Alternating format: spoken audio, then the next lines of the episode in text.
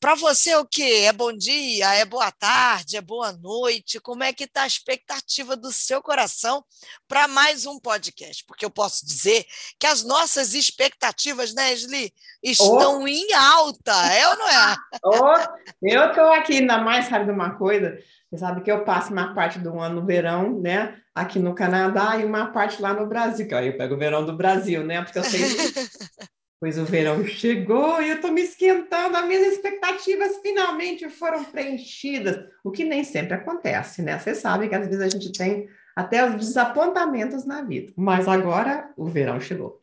Olha aí que coisa boa, o verão chegou. Sempre chega, né, Esli? As estações sempre passam. A gente precisa aprender a passar por todas elas, porque elas não serão diminuídas. Isso. A gente precisa aprender a passar com uma boa atitude e aguardar a nova estação, se vestir adequadamente para a oh. próxima estação. né?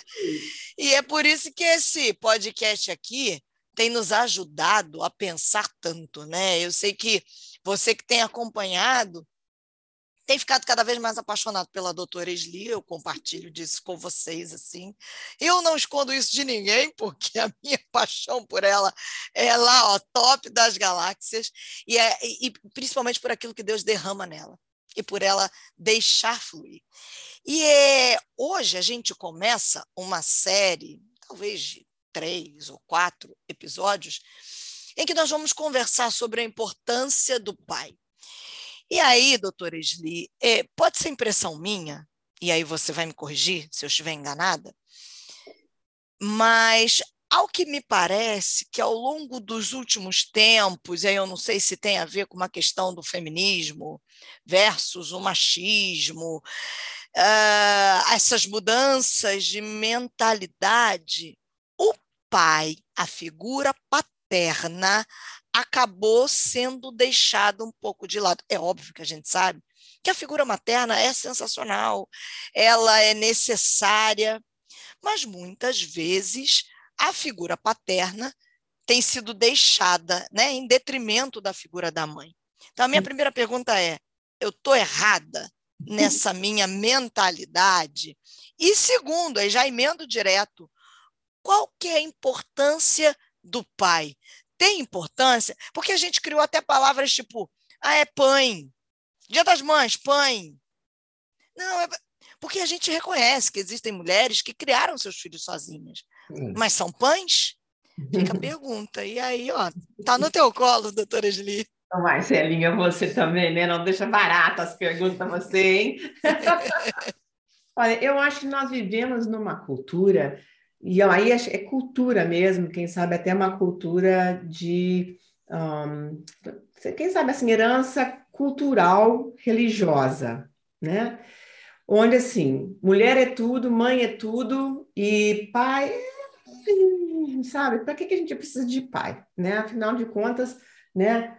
A, a, ideia de que, e eu quero dizer isso com muito respeito, tá? Porque não quero ofender ninguém, nem de cá, nem de lá, nem de lugar nenhum, mas assim, muito aquela a, a doutrina na qual nós acreditamos, né, que Jesus, que, que, Jesus nasceu da Virgem Maria, né, que de certa forma, assim, o José, né, o pai biológico, né, não participou, né, dessa geração.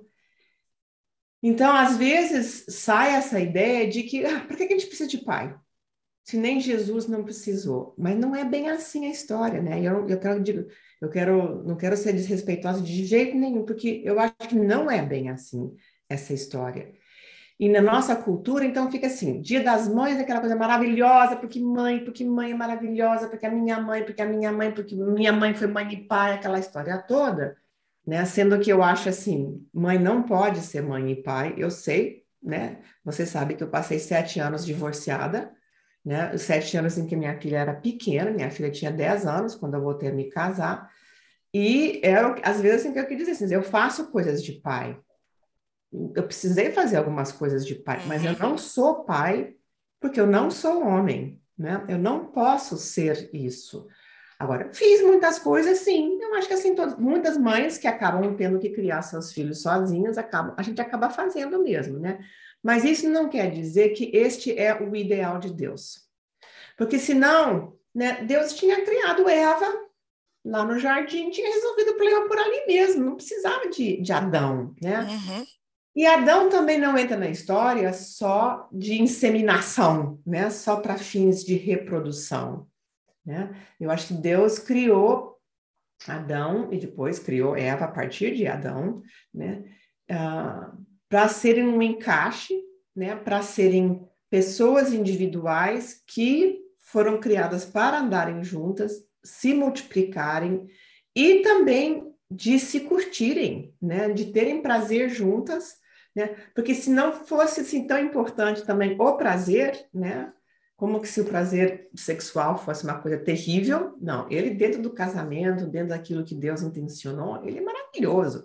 E ele é forte. Deus, eu acho que assim criou isso daí forte de propósito. Acho que tem uma época assim que a gente está com os hormônios correndo que a gente podia, pô, podia poder pegar um pouco mais leve, né, Senhor?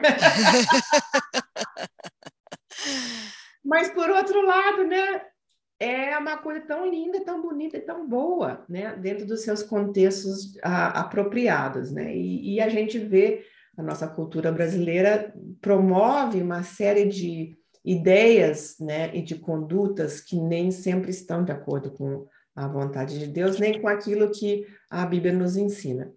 Mas pai é uma pessoa muito. Você sabe que eu tinha um amigo que dizia assim: eu não vou para a igreja no dia dos pais.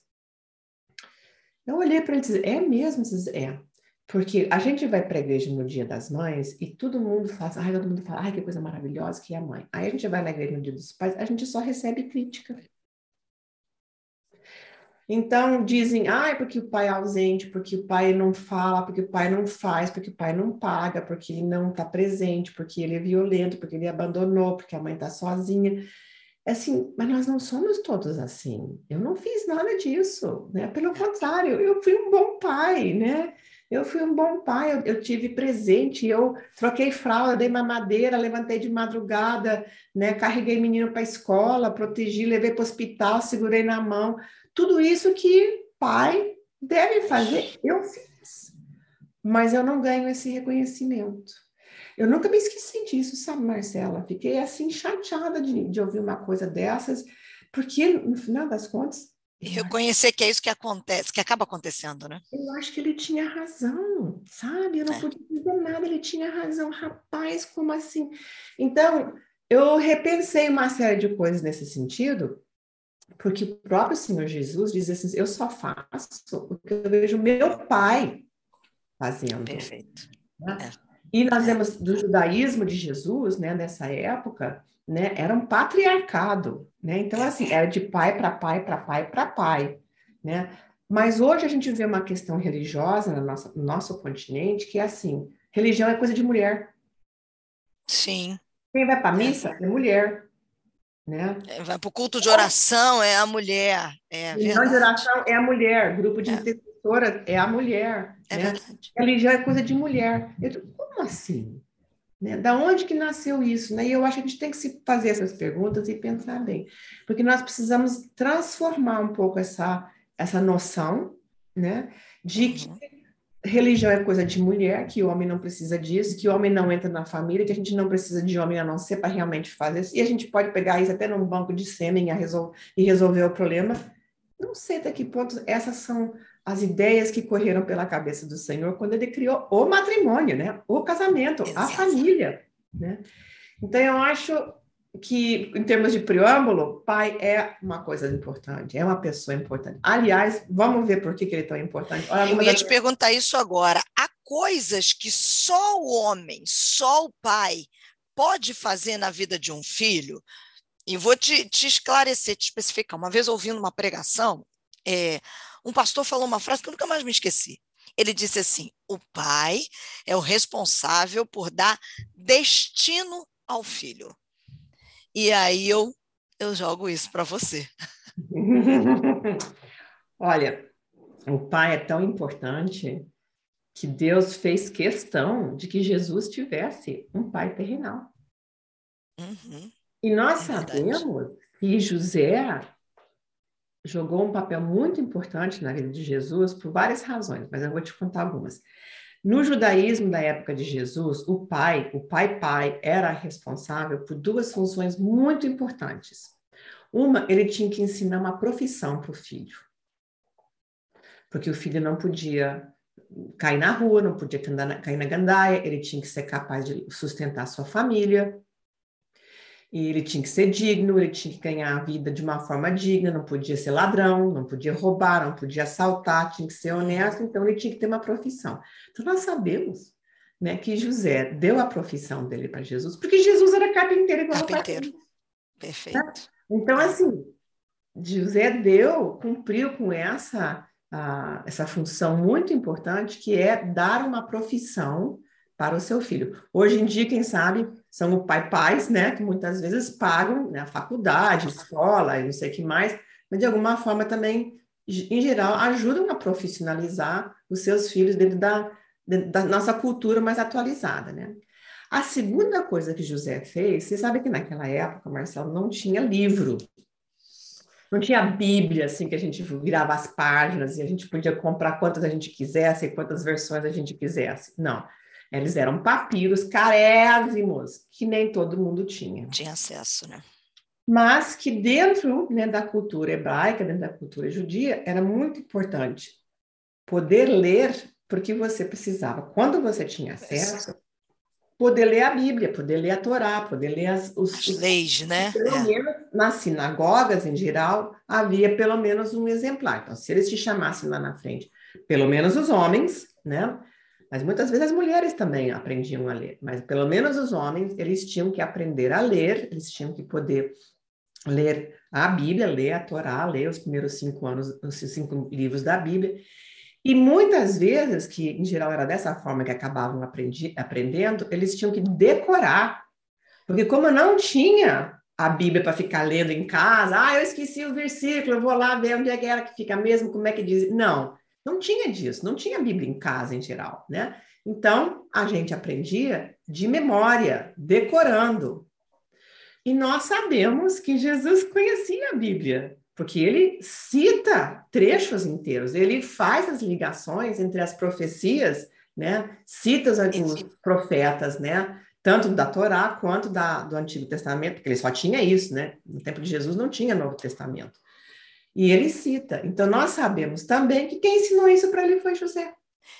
É, eu ouvi uma vez que a ponte inicial, quem fazia era o homem na vida do menino, porque depois o menino podia ir estudar, agora a mulher, a esposa e as filhas não tinham que receber por parte desse homem, por parte desse pai, né? Uhum. Então, daí você já vê essa importância, é impressionante, realmente. E, e, e até o, o, apóstolo Paulo fala, né, assim, ah, se a mulher tiver alguma pergunta, ela pode ir para casa com o marido dela. É. Né? Porque, em geral, era o marido que sabia ler, que sabia explicar, que sabia, sabia esse tipo de coisa, porque as mulheres não tinham acesso, não é que elas fossem burras, não, mas nem sempre elas tinham acesso a esse tipo de informação. Né? Então, em primeiro lugar, nós temos José, que era o pai de Jesus, e que ele esteve com Jesus pelo menos até o início né, da sua adolescência, né, quando eles se tornavam homens, né, quando eles faziam né, essa consagração, dessa transição de, de menino, agora ele é homem, que ele pode inclusive ir lá na frente, na, na sinagoga, e ler a Bíblia para todo mundo e não sei o que mais. E nós não sabemos quando foi que José morreu, porque a gente entende que José morreu antes de Jesus começar o ministério dele. Ele pode ter morrido na semana antes. É. é. Ele pode ter morrido cinco anos antes.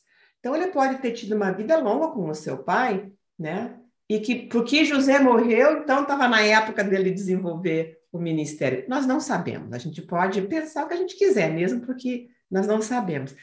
Mas nós sim sabemos que é, pelo menos até os 12, 13 anos, né, José estava com eles, porque a gente tem a história dele se perder lá no templo e a família ir embora, deixar esqueceu ele lá atrás. É verdade. Não, não, porque eles achavam que estava junto, né? Mas é. tiveram que voltar lá e buscar. Também é uma coisa interessante, é o pai pai, né, que transmite a ideia, a imagem de Deus Pai. Jesus falava do seu pai. Né? Eu vejo meu pai fazendo isso, eu faço igual. Eu vou conversar com o meu pai, porque meu pai falou assim, porque meu pai me ensinou assado, porque meu pai falou assim para vocês, que meu pai disse que assim a gente deve fazer desse jeito. Então a gente vê que o pai dele, né, espiritual, né, que era Deus, de alguma forma também, ele tinha essa relação que provavelmente veio da convivência dele com José. Porque a gente atribui. A influência, né? A gente atribui a nossa imagem, a forma que a gente se relaciona emocionalmente com Deus, com Deus, tem tudo a ver com as figuras de autoridade com a qual nós somos criados, que em geral é mãe e pai, né? Uhum. E, e, José, obviamente, teve uma influência, um impacto bom e importante na vida de Jesus, porque ele transfere isso para Deus Pai. Né? E ele tem essa relação muito bonita né, que a gente vê de muita intimidade, né, que ele levantava de manhã cedo e quando ainda era escuro para orar, para orar, para orar, para orar, para falar com o pai dele, né, é. para falar com o pai dele. Então nós temos isso daí e é o pai, né, que dá também essa essa imagem, né, de defesa, de proteção, de segurança, a segurança, né? né? É. é ele que assim, ele que tem a costa larga e protege a família. É não, no meu plantão você não vai fazer isso, não. Com meus filhos você não vai fazer isso, não. Com a minha mulher, não, sabe? É um pouco isso. Não no sentido machista da coisa, mas no sentido de proteção, né? Do lugar seguro, né? Lugar seguro. Sabe, uma, um tempo atrás, muitos anos atrás, eu, eu, esse aqui eu vou rematar, viu? Mas depois a gente, a gente vai continuar conversando. Vamos, o próximo ainda tem muito mais coisas aí. Para te contar. Mas eu escutei na rádio lá nos Estados Unidos, eu nunca mais escutei isso, não, eu não, não, consegui pescar quem foi que deu esses dados, mas eu vou te dar os dados mais ou menos, porque inclusive a memória às vezes me falha, mas era mais ou menos assim. Uhum. E assim, quando o jovem conhece Jesus, 17% das famílias também se convertem. Quando uma mulher, quando uma esposa, uma mãe se converte, né, mais ou menos uns 26% das famílias também se convertem. Mas quando o homem conhece Jesus, 94% das famílias se convertem. Gente. Assim, Olha, é impressionante. É. impressionante. Então, assim, existe uma coisa né, bíblica, mas espiritual também, que a gente pode dizer, nessa liderança paterna, paterna. que impacta a família deste tanto. Deste tanto. Né? É. Então, eu queria comentar isso com você, depois eu vou conversar com você também na próxima vez, se você quiser. Com certeza! Você acha que eu já não estou contando as horas para a próxima semana? E aí eu vou te contar outras coisas que o pai também faz em termos de influência, como é que ele define certas coisas, né? Para a vida dos filhos, família. né? Ele é o cabeça da família. Assim como Deus né, é a cabeça do, do homem, né? O homem também é a cabeça dessa família. Ele onde essa cabeça vai, a família vai atrás. É, gente, eu sei que, como eu, você também já está contando as horas para a próxima quarta-feira, em que vai subir o próximo podcast, que nós vamos conversar, porque são princípios vindos do Senhor. Hum. E a doutora Esli, ela vai nos mostrando isso com tanta clareza que você fala assim, não é, não é contra fatos, não argumentos, né? Não tem como, como faz link, como faz sentido. Tá assim, ó, aquele momento é eureka. O podcast Sem Sanidade não é santidade, é um momento eureka, doutora Esli, né? Na vida de, na nossa vida, na vida de tantas pessoas. Então, guarde aí uma semana de paz para você, cheia da presença do nosso Pai eterno, uhum. porque na próxima semana nós vamos falar mais sobre a importância do Pai, né, doutora Esli? Vamos sim, vamos falar disso, porque tem muito mais coisa para contar, para dizer de como os pais são maravilhosos, como o pai é importante. Assim como existem pais maravilhosos e mães maravilhosas, existem uns que não são assim desse jeito, mas a gente não pode ficar generalizando. Existem pais maravilhosos. Olha aí, então, hein? Até semana que vem.